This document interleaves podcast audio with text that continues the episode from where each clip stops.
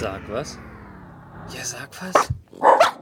Hallo und herzlich willkommen zu einer neuen Ausgabe von Sag was Interview. Dieses Mal ohne den Matze, dafür mit Dr. Salim Güler. Hallo Salim. Ja, hallo. Vielen lieben Dank für die Einladung.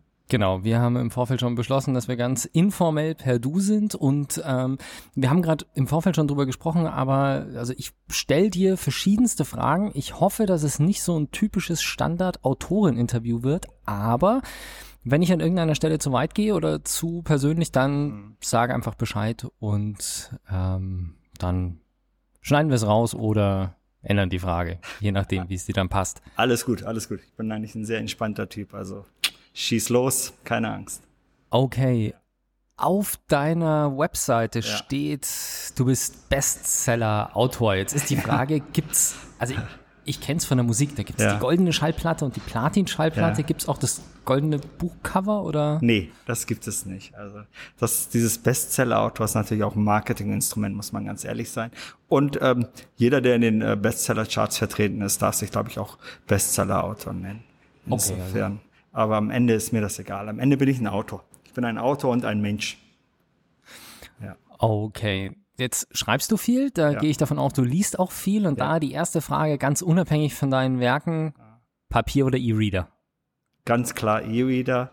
Früher Papier. Früher habe ich wirklich nur Papier gelesen. Ich muss auch sagen, ich habe früher viel mehr gelesen, als ich es jetzt tue. Ähm, jetzt durch das Schreiben habe ich natürlich nicht mehr so viel Zeit zum Lesen.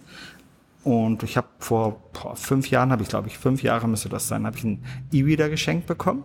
Der lag bei mir erstmal monatelang nur darum, weil ich mir gedacht habe, mein Gott, ich brauche was zum Anfassen, Haptik und dergleichen. Dann bin ich aber mal in Urlaub geflogen, habe gesagt, komm, bevor ich drei, vier Bücher mitnehme, hau ich mir auf den E-Reader ein paar Bücher rauf und seitdem nur noch E-Reader. Und aus ökologischer Sicht ist das natürlich für viel Leser auch nochmal besser. Genau, das ist auch, ja muss ich dann aber erst amortisieren, die Selbstverständlich. Elektro Elektronik versus genau, Papier. Genau, genau. Ja, aber das ist auch so dieses, ähm, auf der, ja, bei mir ist es auch so. Also ich bin das erste Mal, als mir das wirklich aufgefallen ist, war, glaube ich, bei der Steve Jobs Biografie. Die habe ich so auf dem iPad gelesen ja. und gelesen und gelesen und gelesen und dann war ich ja. durch und alles war gut. Hm. Und irgendwann habe ich dann das Buch gesehen und habe gesehen, dass das halt irgendwie so ein 1000 Seiten Werk oder sowas ist. Und ich dachte, oh ja, okay, ich habe das so im kleinen Format. Ja, Jetzt habe ich dich schon vorgestellt als Dr. Salim Güler. Du hast aber nicht im Bereich der Literatur promoviert, oder? Du hast mal was nein, anderes gemacht. Nein, komplett was anderes. Also ich, ich komme komplett von einer ganz anderen Schiene. Äh, Wirtschaftswissenschaften, also ganz klassische Ausbildung gemacht. Abi, Banklehre, dann äh, Wirtschaftswissenschaften studiert, äh, in der Industrie gearbeitet, in einem IT-Unternehmen gearbeitet, nach der Arbeit noch promoviert in Wirtschaftswissenschaften. Okay. Also, dass ich mal Schriftsteller werden würde, hätte ich niemals geglaubt. Und wie ist es dann dazu gekommen? Ja, purer Zufall. Also ich meine, ich schreibe schon seitdem ich Kind bin. Also ich weiß nicht, ob ich mit neun oder zehn habe ich meine erste Geschichte geschrieben. Ich habe in der Klasse schon mir Geschichten ausgedacht und zum Teil auch die Jungs und die Mädels aus der Klasse mit in diese Geschichten eingebaut. Ähm, und mein, meine Lehrer haben immer gesagt, das ist, das ist ja Wahnsinn, dass du einfach so für dich selbst Bücher schreibst. Das hat mich mein Leben lang begleitet, auch im Studium, auch in der Arbeit. Wenn ich auf Geschäftsreisen war, meine Kollegen waren unten an der Bar. Was macht der Güler? Ich sitz im quasi im Zimmer am Schreibtisch und schreibe meine Geschichten, weil das ist im Kopf. Das musste, musste einfach raus. Und vor vier, viereinhalb Jahren fing das dann mit Kindle an. Da hat dann halt meine Freundin damals gesagt, Salim, guck doch mal, du kannst kostenlos deine Bücher hochladen und die Leute können das lesen und wenn du Glück hast, kannst du ein bisschen Geld damit verdienen. Ich habe zu der Zeit wahrscheinlich so um die 30 Bücher schon auf meiner Festplatte gehabt, die aber nie das Licht wow. der Welt gesehen haben. Und da habe ich gesagt, gut, warum nicht? Dann habe ich zwei Bücher hochgeladen die ich eh in der Schublade hatte. Das war halt Aufwand minimal, zehn Minuten. Und erstaunlicherweise haben es Leute gekauft. Das war so der Antrieb. Ja. Okay, also da kann man wirklich sagen, ah. also da kann man wirklich ruhigen Gewissens sagen, ja. dass du das nicht fürs Geld gemacht hast, ah. sondern einfach nur, weil du gesagt hast, okay, du musst, ja. brauchst es und musst ja. raus.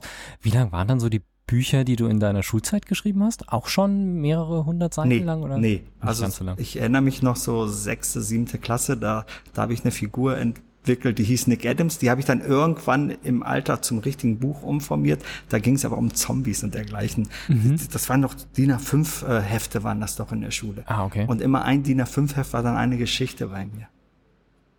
Alles klar. Bevor wir jetzt uns mal so ein paar von deinen Buchreihen anschauen, eine ganz unabhängige Frage, Ja. oder nicht, nicht unabhängig vom Inhalt natürlich, Ja. aber unabhängig von einer Reihe. Ja. Hast du was gegen Profiler? Nein. Meine gewinnst so ein wenig den Eindruck. Na gut, äh, kommen wir später. Beziehungsweise, nee, also es ist, es, Ich, ich, du hast ja weiß, zwei große weiß, Reihen und hinaus irgendwie, das sind immer ein Pärchen an Kommissaren Ja, und dann gibt es ja. immer den Profiler mit dazu, der muss quasi dabei sein, aber der kommt irgendwie nie gut weg. der kommt nicht gut weg, das, das stimmt. Wahrscheinlich, ja. Ehrlich gesagt, ganz im Ernst, er kommt nicht gut weg, aber ist einer meiner Charaktere, die ich sehr mag. Oh. Weil das ist ein Charakter, der aneckt. Und äh, jetzt, wenn wir mal zum Beispiel äh, den Kramer bei, bei meiner Kölner Krimireihe nehmen, der Ja. eckt an, aber man weiß eigentlich wenig über ihn, über sein Privatleben. Man, man weiß, er ist, er ist jemand, der von sich überzeugt ist, aber körperlich trifft er nicht die Erwartungen, die man an einen schönen Menschen stellen würde. Aber trotzdem ist dieser Mann intelligent, er sagt, was er denkt, eckt damit sehr oft an. Aber der hat ja auch ein Privatleben. Das heißt, irgendwas muss den ja auch ausmachen, dass er so geworden ist, wie er ist. Und irgendwann wird es dazu auch die Antwort geben. Also ich persönlich finde Kramer eine sehr interessante Geschichte. Es können ja nicht alle glatt gebügelt sein. So funktioniert Nee, das Leben. Das ist klar. Okay.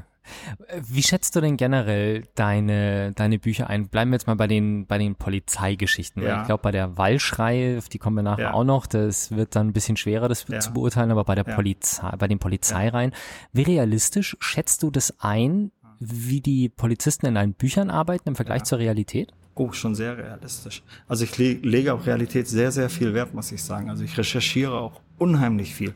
Also pff, wahrscheinlich 50 Prozent meiner Arbeit ist Recherche.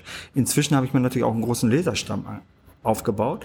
Zu denen zählen halt Polizisten, Ärzte, also wirklich Leute, die die Ahnung von dem von der Materie haben. Und mit denen bin ich immer wieder in regen Austausch. Ich versuche es so realistisch wie möglich zu machen, aber es muss natürlich auch spannend sein. Weil ansonsten ist das ja mehr so eine Dokumentation. Das heißt, der Leser will ja auch irgendwie Fiktion haben, will Spannung haben. Und da muss man, ähm, ja, so, so ein schmaler Grat ist das, auf dem man da wandert. Das ist manchmal nicht so leicht und manchmal muss ich auch zugeben, dass ich für die Spannung auch ein bisschen äh, die Realität zurückschraube. Okay, aber einem Polizisten oder Spurensicherer, der Ja. das liest, rollen sich nicht die Zehennägel auf, weil es komplett dann Nee, erstaunlicherweise nicht. Aber das Der ist ja cool, wenn du solches Feedback bekommst Genau, auch. genau. Das, das Feedback ist su- super, super wichtig natürlich für mich. Es wird natürlich auch Szenen geben, wo der Polizist oder der Spurensicherer sagt, äh, Herr Güler, das war nix. Aber damit muss man leben. Das ist dann halt der Spannung geschuldet. Ja, vor allem glaube ich so die von den starken Charakteren, die dann auch mal das Gesetz übertreten, Genau. um den Beweis zu bekommen. Genau. Das ist halt in der Realität immer schwierig, weil die dann Genau. nicht wirklich verwertbar sind vor Gericht und da bringt das alles nichts. So mehr. ist es. Genau, aber das ist halt dann genau das, wo es Ja. spannend wird, wenn dann Genau. der Held alleine auf die Reise geht Ja. und in Gefahr kommt. Richtig. Wo er mal eine Kugel abbekommt und dann sagt so, jetzt räume ich mal auf. Ja, angeschossen wird man doch das ein oder andere Ja. Mal als Figur in deinem Buch, Genau. in deinen Büchern. Du hast ah. an Krimireihen zwei, ne? Die Köln-Reihe und die Lübeck-Reihe. Und jetzt sogar eine Mannheimer Reihe. Das ist Mann- ganz neu. Stimmt, genau, da habe ich den Ja. ersten gelesen. Das Ja. war das mit, in Mannheim ist der In Mannheim haben wir das zu tun mit Nele Blum und Tom Hart. Tom Hart. Ich bin gerade überlegen, ob ich das schon gelesen habe. Es gibt eine Reihe aus Frankfurt auch, oder? Es geht ein war- Krimi in Frankfurt. Genau, das, das war ein Experiment. Der Porsche, das- äh, der, der, der- Ferrari richtig. fahrende Kommissar. Das war ein genau. Experiment, das leider nicht so aufgegangen ist, wie ich es mir gewünscht habe. Schade. Und zwar, ich wollte mal wirklich mal so richtig zwei Figuren machen, die komplett unterschiedlich sind. Einmal der eine Part, der, der, der, der liebe, nette Familienvater, der verständnisvolle, und dann halt diesen, diesen Ferrari-Fahrer, der aufgrund seiner Familie, weil sein Onkel selber bei der Polizei war, Polizist geworden ist, also eigentlich ein durch und durch Idealist, wo man sagt, Geld bedeutet ihm wirklich gar nichts. Der ist Polizist geworden, weil er daran glaubt, aber er kommt halt aus einer reichen Familie. Gab viel Kritik. Wahnsinn, hätte ich nicht mit gerechnet. Okay. Ja, Ja. ich habe den, äh, äh, hilf mir auf die Sprünge, der Name von dem Ich komme Ferrari-Fahrer. ist- gerade leider auch nicht mehr auf Okay. den Namen. Bei Egal. so vielen Büchern, das ist Wahnsinn. Der taucht ja auch Ja. in einer anderen Buchreihe auf. Und so Genau. bin ich auf ihn aufmerksam Genau. geworden, weil Genau. sie in Lassebrandt in Ja. einer Konferenz oder sowas Genau, trifft. richtig, Und dann habe ich mir gedacht, ey, da muss ich mal gucken, Ja. ob es da ein Buch dazu gibt. Und Ja. dann gab's das. Und Ja. äh, ja, das Ich Fenster fand's- ist das Buch. Ja, ich fand's echt interessant, die, den Ansatz, weil eben, wie du sagst, der macht es definitiv nur aus dem Genau. Grund, weil er Bock drauf hat, weil er mit Genau. Leidenschaft dabei ist und sich Genau. das alles antut. Genau. Weil finanziell, der hat eine teure Wohnung, der So hat ein teures es. Auto, der hat komplett ausgesorgt Er und ist braucht alles es egal. Nicht. Das ist wirklich einer, der sagt, ich glaube an das Gute und ich will das Gute äh, quasi sichtbar machen. Aber es gab echt Leser, die gesagt haben, das ist ja total unrealistisch. Seit wann fährt ein Polizist ein Ferrari? Aber mein Gott, Solange er nicht in Dubai ist, ja. ja, genau, solange er nicht in Dubai ist. Aber äh, ich, ich sag euch auch, woher ich das genommen habe, diese Idee. Und zwar in der Schule hatte ich einen Mathelehrer gehabt und der hat einen Porsche gefahren. Ah, Und das ist bei mir noch so hängen geblieben. mhm. Kam aus einer sehr guten Familie, aber der wollte immer Lehrer werden. Hat es eigentlich finanziell gar nicht nötig gehabt. Tja. Ist mit dem Porsche zur Schule gekommen. War ein cooler Typ. Ja, da sind wir wieder mit bei der Leidenschaft. Die ist Genau. ja im Unterricht genauso wichtig. Genau. Hast du denn ein Ah. Lieblingskommissar-Pärchen? Äh, Lieblingskommissarpärchen, ja, das sind ganz klar die Kölner. Die Kölner. Ja. Da sind auch die meisten Bücher. Genau. Das ist die umfangreichste Genau, Reihe. das ist die umfangreichste. Und die ist auch noch nicht ansatzweise beendet. Also da gibt's auch keinen Punkt, weil bei den, bei den Lübeck. Mhm. Genau, die Lübecker habe Das ich jetzt- letzte ist ja Richtig. so ein bisschen auf, kommt dann noch mal was oder nicht. Genau, genau. Die, die, die Lübecker, ich habe da zwar noch Ideen, aber irgendwie bis jetzt nicht die Zeit gefunden gehabt, denen noch mal ein Buch zu geben. Die kommen dann immer mal wieder, wenn wenn ich so quasi ein Buch schreibe außer der Reihe, wo alle Kommissare quasi irgendwie beteiligt sind. Das schreibe ich ja auch ganz gerne. Wie zum Beispiel dieses Buch Narben. Da waren dann die Kölner dabei, die Lübecker dabei und die Mannheimer dabei. Aber so ein eigenständiges Buch über die Lübecker, da bin ich mir noch nicht sicher. Obwohl ich den Arndt echt sehr interessant finde, weil das ist einer, der sehr aneckt und natürlich auch mal äh, die Grenzen der Legalität äh, ausschöpft. Also, wo mancher Polizist dann vielleicht sagen würde, äh, nicht wirklich. Aber ich, die Entwicklung in den Büchern fand ich schon auch ganz, Ja. ganz schön. Also das Zwischenmenschliche und so weiter, ohne jetzt zu viel zu verraten, war da ganz interessant. Ich, äh, ganz ehrlich, das erste Buch, weil ich, ich war so auf der Suche nach irgendwas zu lesen Ja. und ich muss ja gestehen, ich habe viele von deinen Büchern gelesen und ich habe die in der Familienbibliothek bei uns gefunden, weil ich, ne, wir teilen uns da eine, eine Kindle-Bibliothek. Okay, schön. Also es sind alle gekauft, aber Ja, nicht von mir. Das ist ja egal.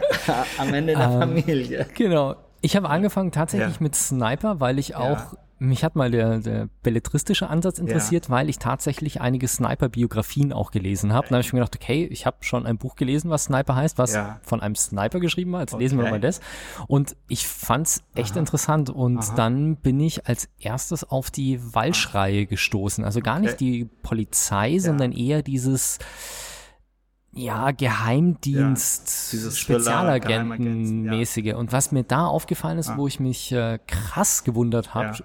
Ah. jetzt habe ich natürlich dir unterstellt, dass du aufgrund deines Nachnamens, Ja. da sind wir bei Vorurteilen und so, Ja, aufgrund deines genau. Nachnamens habe ich, da bin ich davon ausgegangen, dass du Moslem bist. Ja. Und da ist ja das ganze Thema Ah. Islamismus, Terror und sowas Ja. ist ja in dieser Waldschrei einfach richtig krass. Das und ich habe mich gefragt, was bewegt einen Autoren, gut, Ja. du hast es mir vorher schon verraten, du bist Ja. kein Moslem, aber was bewegt dich dazu, dieses Thema so in den Fokus zu stellen, weil Mhm. es schürt ja quasi noch mehr Angst, als schon da ist. Und es kam auch nicht so die große Auflösung, Mhm. fand ich jetzt, dass es dann am Schluss heißt, ist gar nicht so schlimm oder so. Ähm, Das Leben. Also äh, wenn man überlegt, diese Walsh-Reihe, die habe ich ja zu einer Zeit geschrieben, wo ja Terroranschläge in Europa gang und gäbe waren. Also wenn, wenn, wenn wir mal überlegen, äh, irgendwie hast du das Gefühl gehabt, jede sechs Monate gab es irgendwo einen Einschlag. Zurzeit durch Corona ist es deutlich weniger geworden, was ich natürlich sehr schön finde. Und deswegen habe ich mir gedacht, da muss mal jemand was darüber schreiben. Was ich empfinde, wie ich es empfinde, wie ich das äh, als Geschichte aufbauen kann. Ah, okay. Und und natürlich ist es auch wichtig zu zeigen, dass, dass äh, jemand mit einem türkischen Namen, wie den ich habe, der aber in Deutschland aufgewachsen ist, dass auch so jemand den, den Islamismus und den Islam und auch überhaupt den Terrorismus sehr kritisch hinterfragen kann. Ne, wenn man, wenn man diese Bücher liest, so, so wie Täuschung oder die Peter Walsh-Reihe, dann ist es ja so, dass ich ja unterschwellig, was heißt unterschwellig, auch, auch offen den Terrorismus anprangere. Für mich Definitiv, ist, also er wird nicht im positiven genau, Licht dargestellt. Er wird nicht im positiven Nein, Licht dargestellt. Und, und eine Zeit lang war es ja irgendwie äh, sehr schlimm, dass sobald du einen südländischen Namen hattest, wenn wir dann an den Berlin-Anschlag denken oder dergleichen, wurdest du schon automatisch äh, warst du schon ein Verdächtiger. Du, du, du hast einen türkischen Namen, bist automatisch Moslem. Als Moslem könntest du theoretisch gesehen ein Terrorist sein oder ein Sympathisant mit Terroristen. Das ist ja Bullshit. Das sind ja irgendwelche Medien, die, das, ja. die das gehypt haben. Und ich wollte zeigen, dass das totaler Schwachsinn ist. Also ich bin hier in Deutschland aufgewachsen. Ich bin sehr, sehr offen und tolerant aufgewachsen. Das ist, so wie du weißt, ich bin halt kein Moslem. Ich bin ein Agnostiker. Das ist auch etwas, worauf ich sehr viel Wert lege. Man denkt ja immer, du wächst auf, du bist äh, Kind von türkischen Gastarbeitern, also bist du automatisch Moslem, weil du Ali, Mehmet oder Salim heißt. Aber Religion ist ja eine Sache, die dir deine Eltern dann gegeben haben oder deine Eltern. Aber ich denke mal, als erwachsener Mensch bist du doch selbst in der Lage einzuschätzen oder zu bestimmen, was du willst. Natürlich. Also ja. ich lasse mir doch nicht von meinen Eltern oder, oder von meiner Herkunft oder von irgendwelchen anderen Leuten sagen, was ich zu denken habe. Und ich wünschte mir, dass die Menschen viel offener wären, was das anbelangt. Kann nicht sein, dass du Deutscher bist, automatisch bist du Christ.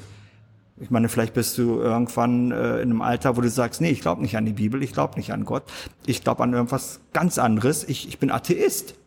Dann muss ich das doch akzeptieren. Das muss eine Gesellschaft verkraften können. Eine Gesellschaft muss das akzeptieren können. Und ich weiß es nicht. Vielleicht gibt es Gott. Es mag sein. Deswegen bin ich kein Atheist, sondern Agnostiker. Und ich habe ja, ich habe ja einen wissenschaftlichen Background durch meine Promotion und dergleichen. Und ich sage mir, solange ich es nicht beweisen kann, fällt es mir aber schwer zu glauben. Ich bin jemand, der der Wissenschaft sehr nahe ist und, und äh, ich glaube an, an wissenschaftliche Fakten. Und solange mir diese Fakten nicht geben, äh, sage ich, bin ich ein Agnostiker. Aber ich bin auch jemand, der Spiritualität sehr angetan ist. Also Okay. Ich bin äh, komischer Charakter. Das habe ich in der Tat nicht rausgelesen Ja. in deinen Büchern, das mit der Das ist Spiritualität. Remy. Guck mal, bei Remy, das ist ja, stimmt. Da war. Das ist, das ist so den, eine. Den hatte ich jetzt vergessen. Ja, Richtig, da das ist, das ist nämlich so eine Figur, wo ich mir gedacht habe, komm, jetzt zeige ich auch mal diese andere Seite von mir. Der war auch sehr spannend. Also Ja. das war. Das, das ist eine Figur, die ist mal komplett was anderes. Das ist kein Held. Das ist ein Anti-Held, aber der ist ja uralt, da ist ja eine uralte Seele drin. Das ist ja schon fast eine Fantasy-Figur. Er könnte eigentlich ein Mega-Held sein, weil er hat ja Fähigkeiten, die kein anderer Mensch hat. Er ist sehr alt, er hat sehr viel Erfahrung, er hat sehr viel Wissen. Er könnte das ja ausnutzen, um sich ein Imperium aufzubauen. Tut er aber nicht. Er will einfach nur in Ruhe gelassen werden und nur Liebe verströmen. Etwas, was gerade in Zeiten, in denen wir jetzt leben, sehr, sehr wichtig ist. Also mein, mein Gefühl ist, dass der Egoismus irgendwie in den letzten Jahren immer stärker in den Vordergrund kommt. Ja, das ist keine schöne Entwicklung. Äh, Weil wir gerade so über die Zeit sprechen. Ja. Wir sind gerade im August 2020, falls Ja. das mal jemand, weil die Interviews werden Ja. auch in zwei, drei Jahren noch gehört. Ja. Also wir sind noch mitten in Corona-Zeiten. Genau, zweite Welle. Ja. Ja. Okay, das erklärt also dann im Prinzip ist die Auseinandersetzung mit dem Islamismus auch so ein bisschen eigene Ängste und Gefühle zu dem Thema zu verarbeiten. Und muss man sagen, ja, es ist aus meiner Perspektive als Leser, es ist in keiner Weise ist es positiv dargestellt worden, das nicht. Ich hab's bloß empfunden als mehr als der Realität entspricht so ein bisschen. So, da passiert viel mehr im Hintergrund als ich mitbekomme, was bei der Polizei natürlich alles noch vorliegt an Sachen, die gar nicht in die Öffentlichkeit kommen, was Anschläge und solche Sachen vorher verhindert worden sind, sei dahingestellt, genau, aber deswegen, das hat mich so gewundert, dass dieses Thema, und es ist natürlich eine Reihe aus drei Büchern, Ja. die alle so in die Richtung gehen. In den anderen Reihen, Also da ich- ist damit ja nicht viel. Ich muss auch sagen, ich habe zu dem Buch wahnsinnig gut recherchiert. Und ich habe zu dem Buch habe ich auch wirklich sehr, sehr, sehr gute Kontakte gehabt bei Soldaten, Geheimdienstleuten. Okay. Und als das Buch dann veröffentlicht wurde, habe ich auch ganz komische Anrufe bekommen und E-Mails bekommen. Dann äh, hat sich mal so eine Person aus Istanbul gemeldet, sprach aber perfekt Englisch, also wirklich akzentfreies Englisch, hat sich als Journalist ausgegeben, hat mir dann ein paar Fragen gestellt, wie ich denn drauf käme und woher ich diese Information hätte und dergleichen. Und als ich dann wissen wollte, für welches Magazin die Person schreibt, hat sie aufgelegt. Also das war Wow. ganz, ganz komisch, war das. Okay. Also zu der Zeit, wo ich das Buch geschrieben habe, habe ich ganz komische Nachrichten bekommen. Der Charakter aus dem Buch Sniper kommt ja noch ein, zweimal vor. Ja. und da schneidet man dann so das Thema Cyborgs, Ja. Robotermenschen, Ja. sowas an. Das hat mich auch irgendwie, ich sage jetzt nicht aus der Bahn geworfen, das hat mich irgendwie so ein bisschen komplett erstaunt, dass Hm. in so einem eigentlich bodenständig Ja. geschriebenen Buch, jetzt abgesehen von den, Ja. den technischen Gadgets Ja. der Geheimdienste, Ja. okay, da ist vielleicht Ja. nicht alles ganz so realistisch, aber ansonsten, das ist ja wirklich schon komplette Zukunft, die Ja. da angeschrieben wird. Wie kommt, wie, wie Ja. ist es dazu gekommen, dass du Ja. sowas auf einmal in, in das Buch einbaust? Ja, also diesen Baptist Voss, das ist von Sniper, einer meiner geheimen Favoriten, ganz ehrlich gesagt. Ich habe da noch wahnsinnig coole Ideen mit denen, aber irgendwie schaffe ich es nicht, die zu realisieren. Ich mag ja im, im Leben, wo ich nur Mensch bin, kein Autor bin, ich stehe auf Fantasy und Science Fiction. Also Terminator, Herr der Ringe, das sind Sachen, die ich mag. Und als ich Sniper geschrieben habe und auch bei der World Schrei habe ich sehr viel geforscht und war dann auch bei paar Messen. Ich war da gerade auf einer Messe in Hongkong und da ging es um künstliche Intelligenz. So eine Militärmesse war das. Dann und es ist Wahnsinn, wie weit das schon ist. Man, man ist schon dabei, irgendwie so, so, so, so, so Biometrie mit, mit, mit äh, technischen Sachen zusammenzubasteln. Und äh, die Zukunftsvision ist, dass man irgendwann Roboter hat, die wie Menschen handeln. Also statt Soldaten schickt man dann diese Roboter quasi in den Krieg. Also wir reden hier nicht von 100 Jahren, wir reden hier von 20, 30 Jahren. Die Entwicklung, die ist phänomenal. Das kriegen wir im Alltag so gar nicht mit. Deswegen haben wir das nicht auf dem Schirm und denken, das wäre irgendwie Science Fiction. Aber das ist alles andere als Science Fiction. Und da habe ich gedacht, warum schreibst du mal nicht ein Buch, wo genau dieses Thema schon ein bisschen behandelt wird? Ich muss ja auch immer ein bisschen vorsichtig sein, weil ich habe ich habe ja sehr konservative Leser. Das heißt, ich habe Leser, die, die einen Krimi wollen, die, die Action wollen. Und wenn du dann plötzlich zu viel Science Fiction reinbaust, obwohl es realistisch ist, dann riskierst du, dass die Leser dir nicht mehr folgen können. Und ich möchte ja, dass die Leser mir folgen können. Ich könnte natürlich auch einen harten Cut machen, sagen, weißt du was, scheiß drauf, ich mache ein Pseudonym und schreibe jetzt mal so, ein- so, ein- so ein Science-Fiction-Fantasy-Roman. Das bin ich aber nicht. Ich möchte, ich möchte, dass der Leser das Gefühl hat am Ende, er liest hier nicht Science-Fiction-Fantasy, sondern er liest hier, was wirklich sein kann und sein wird. Okay. Ja, das, den letzten Stand, den ich da habe, ist Ja. der, wie heißt er, von Boston, Boston Robotics, der Atlas oder sowas. Ja, dieser, ja, ja, der, genau, ja, genau. Den Genau. kenne ich und der ist schon, Genau, das wenn ist man schon- sich das einfach mal zu, zu, zusammenbaut, genau, wir haben Ja. diesen humanoiden Roboter, Ja. wir haben künstliche Intelligenz, Genau. wir haben bewaffnete Drohnen und wenn man Genau. das jetzt mal einfach alles, was es so in drei Richtig. Stücken, also auf, Genau. in den Ecken gibt, wenn man das Genau. alles mal zusammenwirft Genau. in einen Raum und zusammenbaut, da kommt man schon verdammt nah an dieses Terminator-Szenario. So ist das. Ja, genau. Das also, ist, also ähm, so, so ist es. Also manch- manchmal denke ich mir mal auch, dass das vielleicht die Zukunft, die wir manchmal so sehen in Filmen, dass das vielleicht gar nicht mehr so weit weg. genau, dass das nur so eine Realität ist, auf die wir äh, noch nicht ahnen, dass wir auf die zusteuern. Ja. Ne? Äh, Ah. Ich glaube, ich habe vor zwei, drei Tagen von Netflix die Nachricht bekommen, dass es eine neue Serie gibt, die heißt Biohacker oder sowas. Okay. Das ist dann, wäre dann wahrscheinlich genau das Richtige für dich. Ja, danke für den Tipp. Das werde ich mir mal anschauen. Ja, muss man schauen. Ich glaube, die war, ich glaube, Ja. die hieß so, ja. Wenn nicht, Okay, dann cool. so was anderes ist, schicke ich Ja. dir nochmal. Ja. Was hältst du von Social Media? Auch so eine Sache, die gefühlt in deinen Büchern nicht gut wegkommt, Ja. aber bevor wir angefangen Genau. haben, hast du gerade noch ein kleines Genau. Instagram-Video Genau. gemacht. Also du bist nicht abgeneigt natürlich Nee. dessen, aber Also sagen wir mal so, Social Media nutze ich wirklich nur beruflich. Weil ich, ich bin ja jemand, ich habe ja keinen Verlag. Also was heißt schon, ich habe schon einen Verlag, ich habe Amazon Publishing, Edition M, aber ich habe halt keinen großen Publikumsverlag, wie Drömer, Fischer, Knauer oder wie die alle heißen. Das heißt, ich bin für mein Marketing selbst verantwortlich. Und wo kriege ich halt die meiste Attention? Facebook und Instagram ist einfach so. Also muss ich diese Medien nutzen, um meinen Lesern immer wieder ein bisschen Input zu bringen, weil die wollen ja ein bisschen was über mich wissen, die wollen wissen, was ich mache und dergleichen. Ich will aber auch ehrlich sein, wenn ich jetzt ähm, nicht Schriftsteller wäre, wenn ich ganz normal weiter in der Wirtschaft arbeiten würde, hätte ich beides nicht mehr. Weil das, was da passiert, das ist, das hat mit dem Leben nichts mehr zu tun. Die Menschen, die kriegen einfach irgendwas vorgegaukelt oder kriegen irgendwelche Falschnachrichten äh, indoktriniert. Das hat nichts mehr mit dem Leben zu tun. Das ist schon gefährlich. Ja, Thema Filterblase, Fake Ja, News und so genau, weiter. Ja. Filterblase, ja, Fake News. Und äh, guck dir auf Instagram an, wenn du siehst, denkst du, Es arbeitet keiner mehr, alle haben ein tolles Leben, alle tragen die teuersten Klamotten, sind immer nur auf Reisen. Das ist aber nicht das Leben. Nee. Ich bitte. Nie Kopfschmerzen, ja, schlechtes Wetter. Genau, nie ja, Kopfschmerzen, kein schlechtes Wetter, braun gebrannt, Sixpack, ey, hallo, wacht mal auf.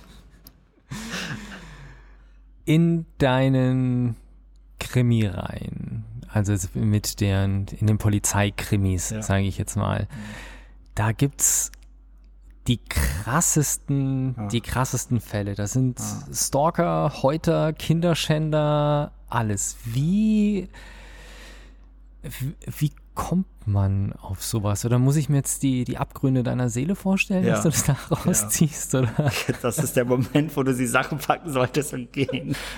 da ist der Ausgang. Nee. Also klar, ich, ich habe schon immer viel Fantasie gehabt. Mhm. Aber viele meiner, meiner Fälle beruhen leider auf Wahrheiten. Ich lese wahnsinnig viel. Also ich, ich verbringe jeden Tag Stunden mit Lesen. Ich lese, ich glaube, jede große deutsche Tageszeitung lese ich, plus natürlich die Boulevardzeitung. Und wenn, wenn du das aufschlägst, wenn du siehst, was da für Nachrichten sind, das hört ja gar nicht auf. Ich meine, erst letztens wieder diesen Fall mit dem Typen, der in Griechenland eine Leihmutter äh, quasi gesucht hat, ein Kind gemacht hat, um dieses Kind zu missbrauchen. Ich meine, das ist Realität.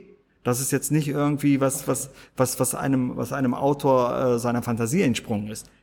Die, die, oder, oder, oder, oder, oder, oder, oder Fitzel oder wie die alle heißen, der dann 20 Jahre lang seine Stieftochter missbraucht hat oder äh, eingesperrt hat und, und so. Äh, es gibt wahnsinnig viele, viele schlimme Dinge, die in, unserem, in unserer Welt passieren. Und ich saug diese Dinge auf als Autor. Ich habe natürlich einen riesen Ekel davon. Und manche dieser Dinge, da macht es einfach Klick. Aber manchmal ist es auch ganz was anderes. Zum Beispiel saß ich mal die Frankfurter Reihe, da saß ich am, auf meinem Balkon oder stand auf meinem Balkon abends. Dann gucke ich raus, so in den Innenhof, und dann sehe ich so schräg gegenüber, da brennt so ein Licht, eine Frau und so ein Mann. Man, man kann da halt reinschauen, ob du es willst oder nicht, du schaust halt mal rein. Und dann sehe ich, wie die sich streiten. Dann habe ich wieder weggeschaut, aber in dem Moment hatte ich dann plötzlich diese Idee, was, wenn da wirklich jetzt in Frankfurt jetzt so ein Mann auf seinem Balkon steht und sieht, wie eine Frau ihren Mann tötet. Und so war eine Geschichte geboren. Ja. Okay. Du schreibst es ja stellenweise auch mit ah. dazu am Ende der Bücher, ja. welche Ereignisse dich dazu genau. äh, geführt haben. Weil was mir genau. jetzt so, ähm, also was mir einmal aufgefallen mhm. ist, du hast dich einmal, glaube ich, äh, mit dem Thema Flüchtlingskrise oder halt ja. äh, Flucht und Migration auseinandergesetzt ja. und auf der anderen Seite hast du das in zwei oder drei Büchern auch dieses ganze Thema Indien, Thailand, Menschenhandel, Kinderhandel, Kinderschänder, sowas äh, bearbeitet. Also das das ist, das liegt mir auch sehr am Herzen, weil ähm, ich, ich bin ein Kind von Gastarbeitern. Das heißt, äh, ich, ich komme aus sehr, sehr, sehr einfachen Verhältnissen. Und jemand aus Syrien, der flieht nicht, weil er Deutschland so toll findet. Ich meine, man muss, man muss auch immer mal diese Fluchtgründe sehen. Wenn jetzt deine Hütte zerbombt wird, dein Dach über dem Kopf zerbombt wird, wenn du nichts mehr zu beißen hast, ja, was machst du dann, wenn du ein junger Mensch bist? Ist doch logisch, dass du fließt, oder willst du da warten, bis du tot bist? Ich meine, das beste Beispiel ist Corona. Wir tragen jetzt alle Masken. Wir haben uns zu Hause eingeschlossen. Wir sind in Quarantäne. Wir, wir haben die, die Supermärkte überrannt wegen Klopapier. Ja. Also wegen Klopapier. Da möchte ich mal wissen, was wir hier in Deutschland, in Europa machen würden, wenn plötzlich irgendein Idiot unsere Häuser zerbombt. Das ist ganz wichtig. Ja, ich habe also äh, gerade vor zwei drei ja. Wochen, wir haben, ich habe so eine neue Reise-YouTuberin ja. gefunden, die an ja die Orte fährt, wo sonst ja. keiner hinfährt und die hat hm. vor zehn, elf Monaten hat hm. die Syrien besucht und zwar sowohl Damaskus als auch, äh, als auch Aleppo. Ja. Und da wird die echt anders. Wir haben dann danach, haben wir hm. uns Vorher-Nachher-Vergleiche ja. angeschaut von, ich glaube es war Aleppo, hm. vorher, nachher. Das ist hm. einfach, ja, ich, ich habe es vorher auch schon verstanden, aber es hilft einem nochmal äh, das in den Hinterkopf oder es hilft einem nochmal, das ins Gedächtnis zu bringen. Einfach ja. so eine Aleppo vorher, nachher ja. Fotostrecke vergleichen. Das ist nicht ohne, ja. Ja, das, das ist sehr, sehr, sehr wichtig. Das finde ich auch gut. Dass, also wir, wir saugen Informationen auf aus der Bildzeitung, aus Facebook und denken, dass das ist das Leben. Aber wir haben ja überhaupt keine Ahnung, was wirklich das Leben ist. Wir sehen nur irgendwie plötzlich hunderttausende Flüchtlinge aus, aus Nordafrika, aus Syrien und so und denken, oh mein Gott, die überrennen uns alle, die wollen unsere Frauen missbrauchen, die nehmen unsere Jobs weg, die nehmen unseren Wohlstand weg. Ja, aber warum fliehen die denn? Das vergessen wir komplett. Hm. Ja, das ist traurig. Ah.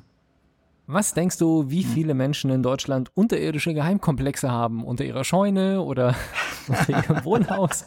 Das kommt nämlich, ich würde jetzt mal sagen, überproportional oft in den Büchern vor. Ja, genau, das kommt oft in den Büchern vor. Aber wenn man das mal sieht, wenn ich so 30 Bücher geschrieben habe und das kommt 15 Mal vor, dann ist das eigentlich, äh, wenn man das dann im Zusammenhang sieht, bei 80 Millionen Menschen doch nicht so auf. Das kommt einfach so oft vor, weil ich die Abgründe der Menschen natürlich beschreibe. Ne? Okay, also ja. du sagst nicht, dass viele Leute unterirdische Nein. Komplexe haben, sondern du sagst, Leute, die unterirdische Komplexe haben, sind überdurchschnittlich oft genau. gemeine Verbrecher. Genau. Ah, genau, okay. und da ich natürlich über Verbrecher schreibe, sieht es so aus. Aber erklärt das komplett und ist logisch. Glücklicherweise leben wir noch in einer Welt, wo die meisten friedlich sind. Ja. ja. Okay, also du hast ja deine Themen in den Büchern, vieles wird von der traurigen Realität angeregt. Ähm, manches sind hm. Sachen, die einfach im Alltag passieren. Genau. Gibt es sonst noch irgendwas, wo du Inspiration herbekommst? Also wie gesagt, durch den Alltag, durch Lesen, durch Recherchieren. Ansonsten manchmal auch einfach so. Ich war letztens im, im Bad und hatte dann eine Szene im Kopf gehabt. Dann, die war einfach da. Gerade wo ich Zähne putzen wollte. Zack, war sie da. Okay. Ja. Und wie läuft dann der Schreibprozess ab? Genau, da bin ich sehr strukturiert. Ich glaube, da habe ich wirklich äh, den Vorteil, dass ich so ein, so ein, so ein äh, Background durch die Promotion habe. Also ich bin ein sehr strukturierter Mensch. Ich habe erstmal eine Idee. Das heißt, die Idee ist da. Und diese Idee, die lasse ich erstmal bei mir quasi, ja, die lasse ich erstmal. Und irgendwann wird aus dieser Idee ein Muster, dann habe ich eine Gliederung im Kopf und wenn die Idee mich dann wirklich so weit hat, dass ich denke, dass das reicht für 300 Seiten, dann setze ich mich hin und fange sofort an zu schreiben. Hast du da vorher, wenn du in dieser hm. Ideenphase bist, ja. das auch schon irgendwo niedergeschrieben oder ist das alles so im Kopf und kommt irgendwann wieder? Nee, das habe ich schon niedergeschrieben, genau. Okay. Ich habe eine Ideensammlung. Aha, okay. Und da habe ich alle Ideen, die mich flashen, die schreibe ich runter. Ich, ich habe jeden Tag sehr viele Ideen, aber das meiste davon ist nicht brauchbar. Das schreibe ich nicht nieder. Aber wenn ich die Idee am nächsten Tag nochmal habe und Aha. merke, da ist ein bisschen mehr, mehr, mehr Futter drin, dann schreibe ich sie nieder. Also ich habe wahrscheinlich jetzt eine Ideensammlung von über 160 potenziellen Büchern. Das ist Wahnsinn. Das hört gar nicht auf. Wow. Ja. Okay. Das ist nicht normal. Ich komme gar nicht hinterher. Ja. Wie viele Bücher hast du schon geschrieben? Boah, sehr gute Frage. Weit über 30. Ja. Weit über 30, okay. Ja. Und gut, ich habe hier, wie lange schreibst du schon? Aber du schreibst schon seit du also in jetzt, der, in der jetzt, Schule bist, aber. Also ich, ich muss es korrigieren. Weit über 30 habe ich veröffentlicht. Aber in meinem Ordner werden wahrscheinlich 60, 70 Bücher sein. Aber viele von denen werde ich nicht veröffentlichen. Okay. Weil die halt vor meiner Zeit sind, wo ich hauptberuflich das angefangen habe, wo ich einfach das Gefühl habe, erstmal sind die zu alt. Mhm. Ich müsste sehr viel daran ändern und wo ich mir denke, da war ich vom Schreiben noch nicht so reif, dass ich die okay. veröffentlichen möchte. Und hauptberuflich machst du es eben seit 2016 sowas? Seit 2016, ja. So, 2000, okay. Mitte 2016 bis 17, 18, ja, vier Jahre, genau. Kannst du aktuell sagen, wie viele Bücher pro Jahr du ungefähr veröffentlichst? Ja, so zwischen vier und fünf. Okay. Ja. Und arbeitest du dann parallel an mehreren Büchern oder ist das so, du schreibst eins und weil meine nächste Frage ist, wie lange braucht ja. ein Buch? Und wenn du jetzt ja. sagst vier bis fünf, dann ja. dauert, braucht ein Buch ja. drei Monate. Genau. Ungefähr. Genau. Es sei denn, es braucht sechs Monate und du schreibst zwei gleichzeitig. So, so ist es. Nein. Ähm, bis jetzt habe ich wirklich das so gemacht, dass ich ein Buch geschrieben habe. Dann mhm. habe ich eine kleine Pause gemacht und dann mit dem nächsten Buch angefangen.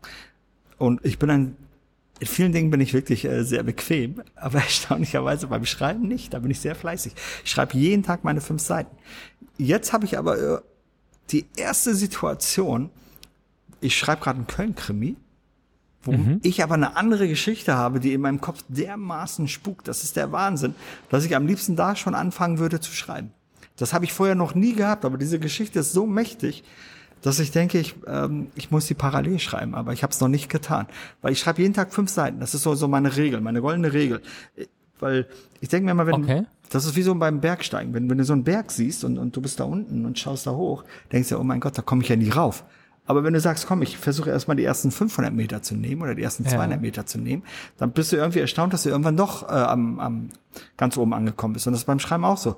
Wenn ich am Anfang denke, 300 Seiten, alter Schwalter, das ist ja viel zu viel, vergiss es, Güler, geh einen Kaffee trinken. Nein, aber ich sag mir fünf Seiten. Fünf Seiten. Dann setze ich mich hin, schreibe meine fünf Seiten und meistens höre ich dann auf, außer ich habe gerade irgendwie so krassen Gedanken, dass ich den weiterschreiben muss. Aber in der Regel höre ich nach fünf Seiten auf. Und du bist erstaunt, wie schnell du dann auf 10, 20, 50, 30, 50, 60 Seiten kommst. Ja, und nach knapp über zwei Monaten hast Genau. du deine 300 Seiten. Genau. Und Dann Genau, habe ich meine 300 Seiten. ist ja jetzt auch so, dass die Bücher, deine Bücher sind ja alle so in der Größenordnung. Genau, die sind Irgendwas alle um so in den, der Größenordnung, Um den Dreh. ja. Was natürlich auch, ich sage jetzt mal, eine gewisse Zuverlässigkeit Genau. für den Leser gibt. Er kann, weiß Genau. ungefähr, worauf er sich anlässt, äh, welche Zeitintervalle Genau. er braucht fürs Lesen. Genau, genau. Der, der kann auch gut damit äh, umgehen. Also ich habe irgendwie gemerkt, dass so 300 Seiten beim, für einen Krimi beim Leser sehr gut ankommen. Ja. Das ist übrigens noch so eine Sache, die der E-Reader, wo ich ein bisschen in Stolpern gekommen bin. Ich habe tatsächlich, das war Ja. ja auch das, wo ich dich äh, Ja. angeschrieben hatte, das Ja. war ja schon im, äh, im Januar Ja, und da war ich dann Ja. auf einer Fähre und habe genau das letzte Hm. Buch von dir, was ich auf dem Kindle hatte, Ja. habe ich noch fertig gelesen Ja. und dann war das einzige, was noch da war, war von Hm. Amazon eben aus Prime. Reading hier der erste Harry Potter Teil. Ja. Und anstatt dann deine Bücher weiterzulesen, habe ich Ah. dann diesen Harry Potter gelesen, Ja. weil ich kein anderes mehr runterladen konnte. ja, Und die Bücher werden Ah. halt stückweise dicker. Also die fangen so Ja. mit 300 Seiten an und sind Ja. aber dann irgendwann über 1000. Ja, das war auch das so. das Erste Harry Potter Buch, Genau. zwei Tage weggelesen. Zweites Harry Potter. Buch, drei Tage weggelesen. Fünftes oder viertes Harry. Potter Buch war dann, glaube ich, so, ich habe über eine Woche gebraucht für das Buch, wo ich mir auch dachte, was ist denn jetzt kaputt? Ja. Mache ich irgendwas falsch? Habe ich verlernt zu lesen? Und dann habe ich irgendwann ins Inhaltsverzeichnis geschaut und habe, Und, weil, äh, weil der Kindle ist halt immer gleich dick, gell? genau. Der Kindle Aber ist das Buch immer hat ja auf einmal dick. über 1000 Seiten. Das ist es. Das siehst du halt beim Taschenbuch. Ne? Beim Taschenbuch siehst du es. Dann denkst du, okay, alles klar. Ja. Ja. Ich habe vorher eine Ah. Frage übersprungen, die mich Okay. interessiert. Hm. Das Darknet spielt auch Ja. immer wieder eine Rolle. Ja.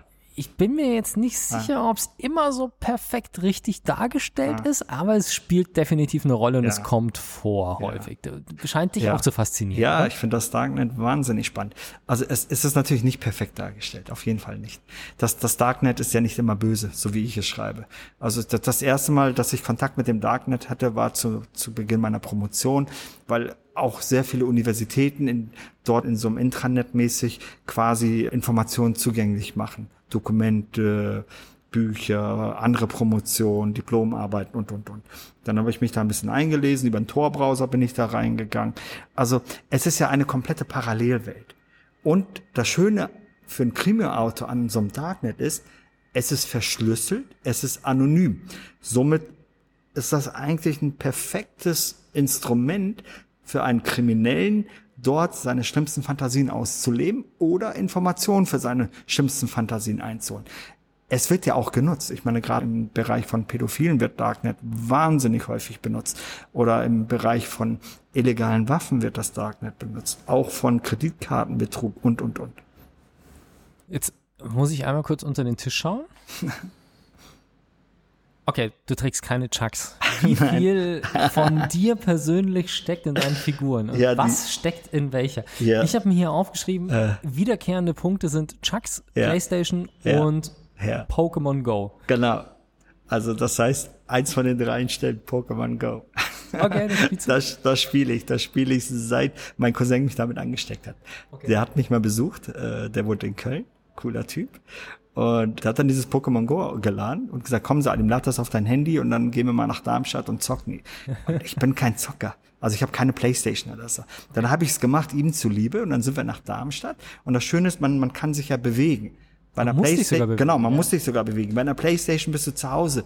Aber ich bin jemand, der sich gerne bewegt. Ich bin gerne draußen. Also ich gehe jeden Tag sechs, sieben Kilometer. Ich brauche das.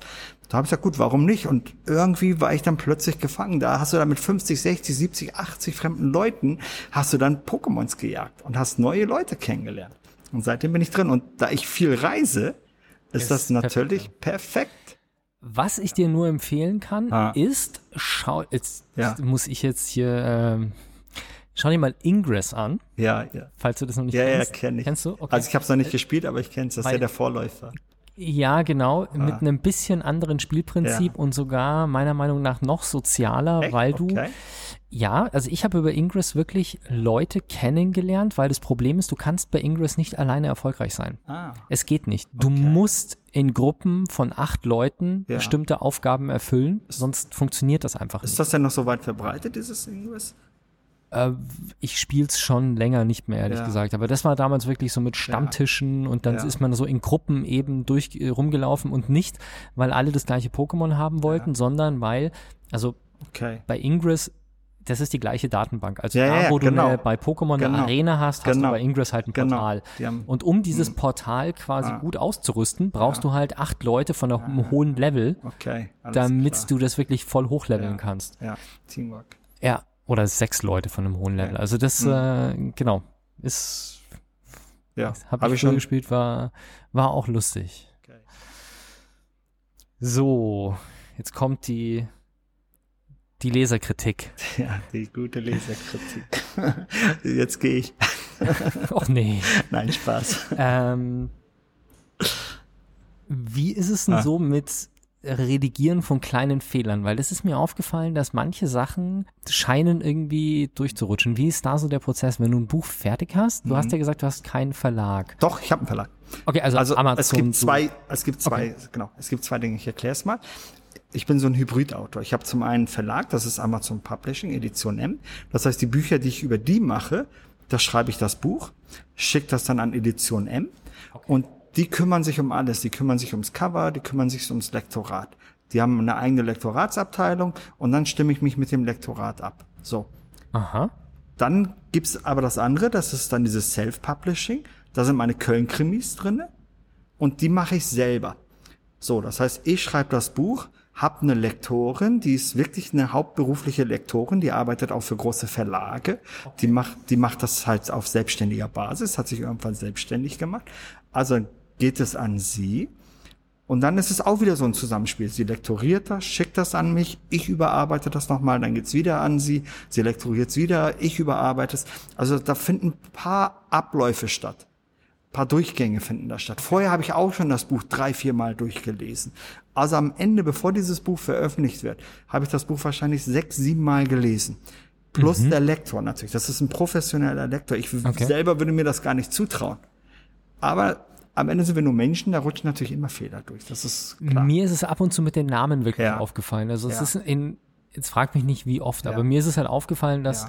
dass es ab und zu vorkommt, Ja. dass Polizist 1 und 2 Ja. gehen durch die Tür Ja. und dann heißt es auf einmal, der Name des Täters Ja. betritt das Wohnzimmer, wo du sagst so, das sind doch die beiden Polizisten, die Ja, gerade ja. ins Wohnzimmer sind. Solche Geschichten. Das sind Ja. so, so Kleinigkeiten, Ja. die mir irgendwie.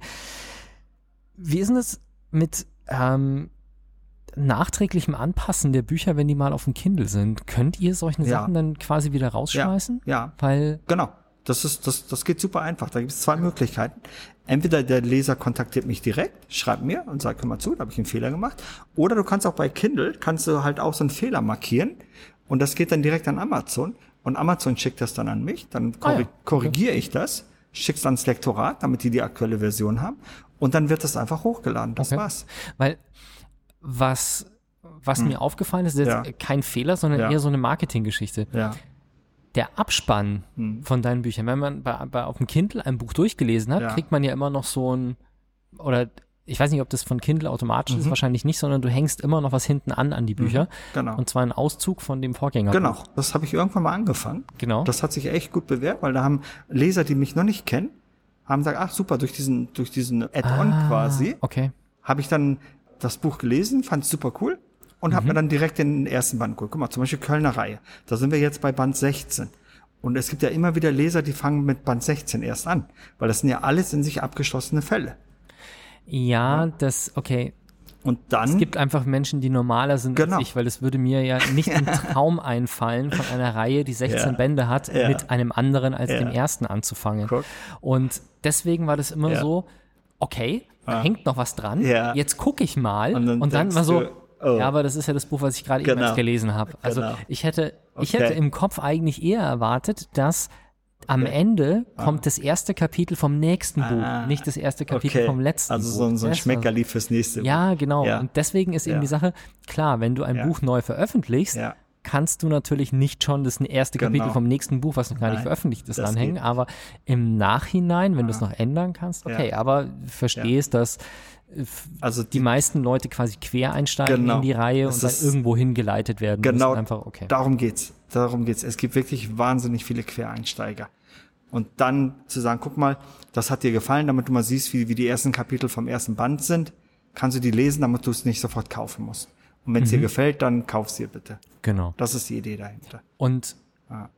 das ist mitunter die Erklärung auch dafür. Also hast du da Zahlen dafür, wo die Leute als erstes einsteigen? Ist das Ah. nee, wirklich? leider nicht. Okay. Also ich krieg nur Verkaufszahlen, aber ich krieg jetzt nicht Zahlen, dass man sagt, Amazon hat garantiert die Zahlen. Okay. Dass die sehen können, was weiß ich, der hat jetzt äh, von, von 50.000 haben jetzt 30.000 zum ersten Mal ein Buch von Güler überhaupt gelesen. Mhm. Nee, diese Zahlen kriege ich nicht. okay, weil was mir tatsächlich, und das ist Ja, schwer wahrscheinlich die Ja. Waage zu halten, ja, was mir auffällt, ist, dass alles Wichtige jedes Mal Mhm. mit Sicherheit wiederholt wird. ja, Und das ist, Ja. das empfand ich manchmal ein bisschen, also ich Ja. verstehe es natürlich, Ja. aber ich empfand es manchmal als fast ein bisschen zu viel, wenn man die der Reihe nach durchliest. Weil wie gesagt, ich habe jetzt schon 16 Mal gelesen, genau. dass ja. der eine gern das macht und der andere gerne das macht. Also Es absolut berechtigt. Es geht auch nicht nur dir so, es geht einigen anderen Lesern natürlich auch so, dass die, wenn die zum 16. Mal hören, dass das die besten Freunde sind, dass sie sich so lange kennen, dies oder das.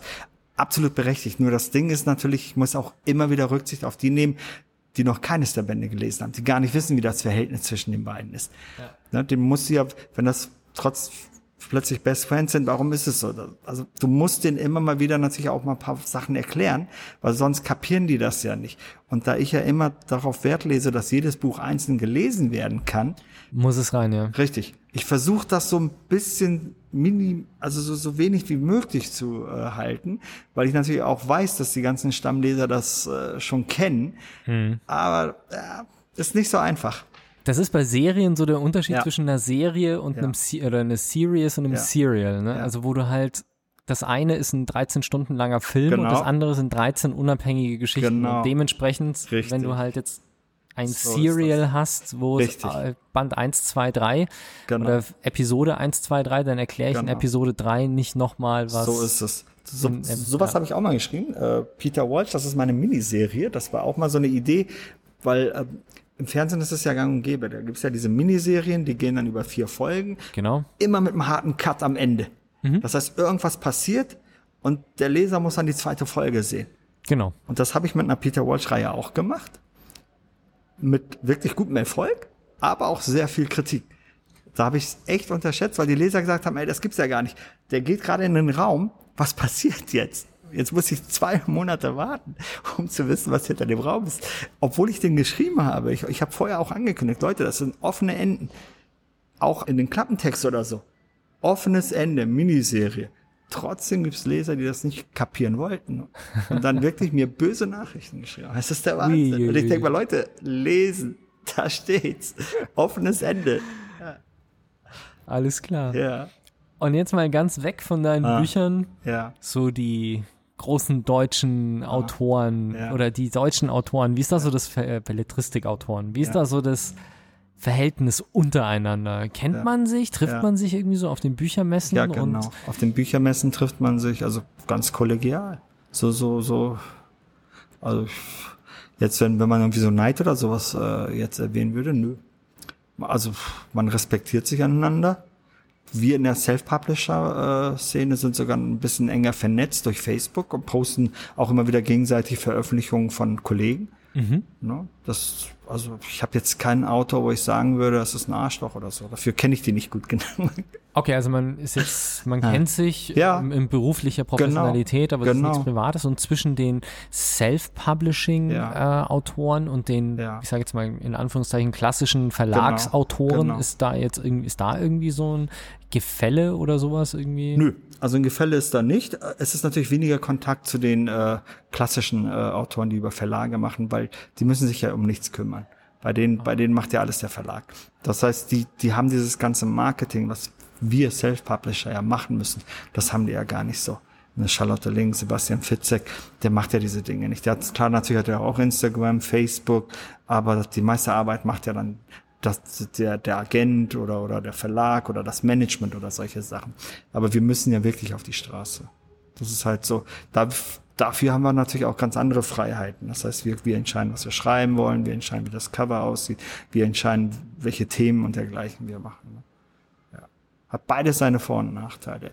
Als Verlagsautor, meine persönliche Meinung ist natürlich ein bisschen entspannter. Ich muss mir nicht so viel Gedanken über Marketing und sowas machen. Ja, ja das definitiv. Ja. Gut, die Frage ist immer noch, ob es finanziellen Unterschied macht, aber kann mir vorstellen, mit dem Erfolg kommt es so oder so. Also genau, also, also, finanziell macht das natürlich schon einen großen Unterschied, je nachdem. Wenn du natürlich auf einer Liga wie Sebastian Fitzek äh, spielst, ist natürlich so ein, so ein großer Publikumsverlag natürlich das Beste, was dir passieren kann. Weil da, da hast du es ja mit Summen und, und Volumen zu tun, die du als Self-Publisher sehr schwer handeln kannst. Aber wenn du jetzt so ein äh, Verlagsautor bist, der vielleicht im Jahr seine 10.000 Bücher verkauft und dann kriegst du 10 Prozent, dann ist das natürlich nicht so viel. Und wenn du als Self-Publisher dann aber zwischen 30 und 70 Prozent kriegst, ist ja, schon deutlich mehr. Dann ja. ist das natürlich schon deutlich mehr. Ja. Also hat alles seine Vor- und Nachteile. Ja, ich bin soweit durch mit meinen Fragen, mit ja. allem, was mich interessiert hat. Ja. Ähm, wo kann man dich finden? Ja. Deine Bücher findet man natürlich bei genau. Amazon. Genau, da findet man meine Bücher. Ja. Ich glaube, du bist auch einer der, ja. oder die Self-Publisher sind dann wahrscheinlich auch ja. die Autoren, die ja. sich wirklich freuen über Amazon, während alle anderen genau. Autoren sich irgendwie ja nicht unbedingt positiv über Amazon äußern. Auf jeden Fall. Das ist ähm, Größe bringt immer Kritik mit. Ne? Das ist äh, mhm. allein, wenn wir mal so diese Buchszene nehmen könnten bezüglich Einzelhandel, Thalia und dergleichen, Hugendubel und dann natürlich ein Riese wie Amazon. Ich glaube, das allein wäre schon Thema für einen Riesen-Podcast. Mhm. Ich muss zugeben, ohne Amazon würde ich nicht dastehen, wo ich heute bin. Wollte ich gerade sagen, ja. Weil du wärst vielleicht hättest nie niemals, was veröffentlicht niemals. eventuell. Ich habe ja für mich geschrieben, das ist ganz wichtig zu verstehen. Ich habe nie ein Buch an einen Verlag geschickt. Das muss man sich mal reinziehen. Wie gesagt, ich habe zig Bücher geschrieben in meinem Leben. Die liegen alle noch auf meinem Computer. Ein paar von denen, wie Nächstenliebe, habe ich zum Beispiel neu aufge, aufgearbeitet und dann veröffentlicht. Das war das erste Buch, was ich veröffentlicht habe, weil ich einfach mal sehen wollte, ob das klappt. Aber wenn es Amazon nicht gegeben hätte, würde ich jetzt immer noch im Management einer IT-Firma arbeiten. Das muss man äh, ganz deutlich sagen. Das ist so. Ich habe nie die Idee gehabt, ein Buch äh, zu veröffentlichen. Das war ein Hobby. Es ist immer noch ein Hobby. Für mich ist das nicht Arbeit. Das ist Wahnsinn. Ich sitze da und ich habe wirklich dieses große Glück, immer auf Holz klopfen, sage ich, dass ich da sitzen darf, jeden Tag drei, vier Stunden dann irgendwie meine Gedanken zu Papier bringen darf. Das ist ein ganz, ganz großes Glück, wofür ich sehr, sehr dankbar bin. Ja. Ja. Das verstehe ich voll und ganz. Also ja. das ist, äh, ja, was, was gibt's Schöneres als das, was man gerne macht, da genau. auch noch sein Lebens genau. seinen Lebensunterhalt einfach zu genau. bestreiten. Genau. genau. Das ist, ähm ich sehe die ganze Welt. Also ich habe in den letzten vier Jahren habe ich fünf Kontinente bereist. Das ist für mich Inspiration. Ich brauche das. Ich brauche immer wieder andere Eindrücke. Das ist Wahnsinn. Sonst würde ich auch dieses Pensum nicht schaffen. Wenn ich, also es, ich habe Autorenfreunde, die sitzen zu Hause in ihrem Zimmerchen und wollen dann Ruhe haben und schreiben, schreiben, schreiben. Durch Corona zum Beispiel war ich drei Monate zu Hause gefangen. Mhm ich habe da nichts schreiben können. Das hat nicht geklappt. Ich habe es wirklich versucht, aber da habe ich gemerkt, was ich für ein Mensch bin. Ich muss raus, ich muss unter Menschen, ich muss in Cafés, ich brauche andere Eindrücke, ich brauche andere Länder, andere Städte, andere Orte. Ich habe in den drei Monaten nichts geschrieben, gar nichts. Das heißt, ich würde keine Bücher schreiben, wenn ich nur zu Hause sein müsste. Das funktioniert bei mir nicht, geht nicht. Unmöglich, ja. Gut. Ja. Wenn du nichts mehr auf dem Herzen hast, was du loswerden möchtest, ich dann. Mich würde mal interessieren, was ist denn deine Lieblingsfigur von meinen Büchern? Gibt es da eine, wo du sagst, die Figur finde ich sehr spannend?